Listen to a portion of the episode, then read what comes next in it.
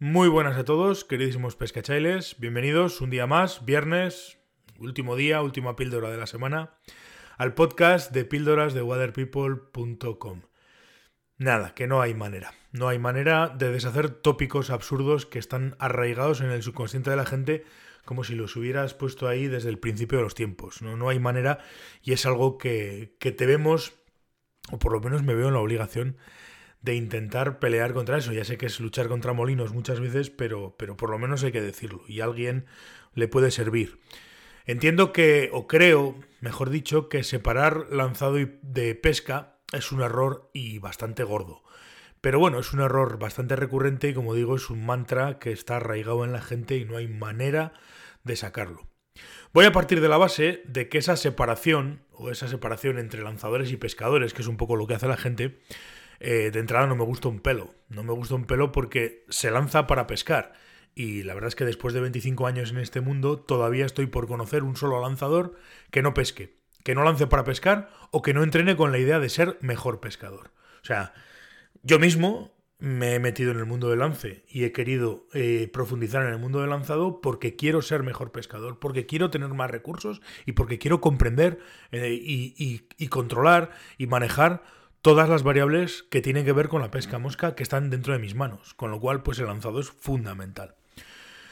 Voy a intentar desmontar ese mito, desmontar ese mantra y lo voy a hacer pues dando una serie de, opiniones, que bueno, más que opiniones son cuestiones que, creo que son, vamos, decir, claras y, concisas. Eh, empezando porque el lanzado es lo que diferencia a, la a esta modalidad de pesca, a la pesca a mosca, de todas las demás. En cualquier otra modalidad de pesca, la línea no pesa, lo que pesa es el señuelo, y al lanzarlo, arrastra la línea. En la pesca a mosca es justo al revés, es la línea la que pesa y al proyectarla tanto hacia atrás como hacia adelante, arrastramos, o es lo que hacemos para arrastrar el señuelo. Tanto las cañas como las líneas están diseñadas para, este cometido, para, para, proyectarlas hacia adelante y hacia atrás. Y es el hecho de lanzar la línea lo que diferencia a la pesca mosca de todas las demás. No hay más. Es decir, lanzado y pesca mosca van siempre de la mano. Son lo mismo. Ya no te voy a decir dos partes de una moneda, son exactamente lo mismo. Eh, reducir el lanzado, que es otra cosa que se suele hacer mucho. Reducir el lanzado a la distancia es otro gravísimo error.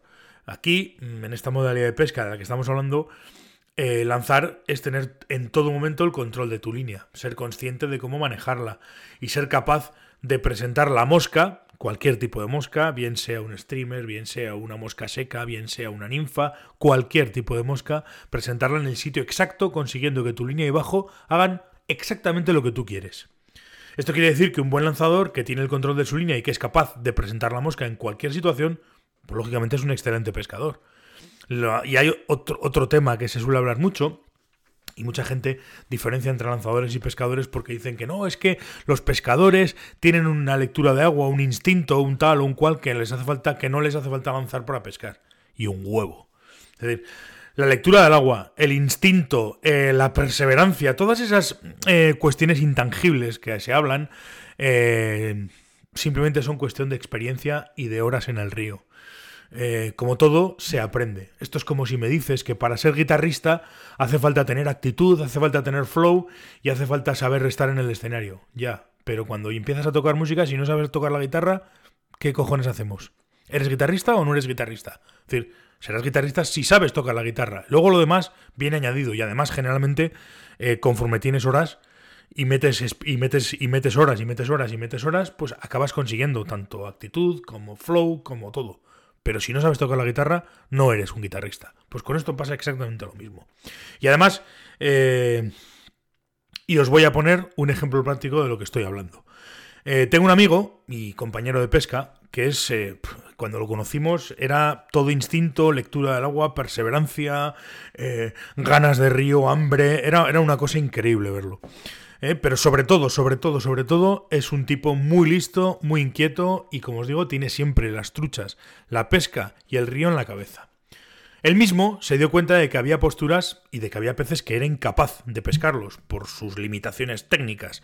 Y, mm, claro, nos vio a nosotros lanzar y tal y cual y se empezó a interesar por mejorar, ¿no?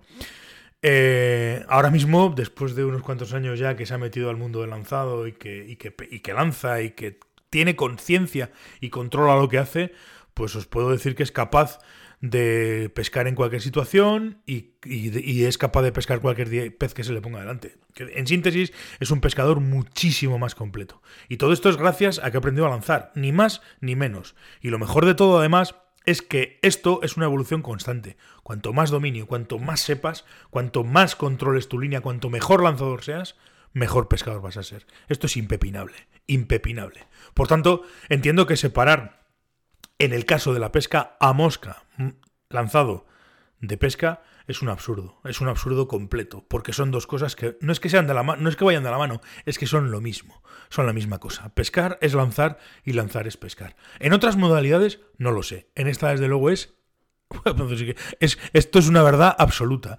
Y mire que no soy yo amigo de verdades absolutas, ¿eh? pero quiero decir, es evidente.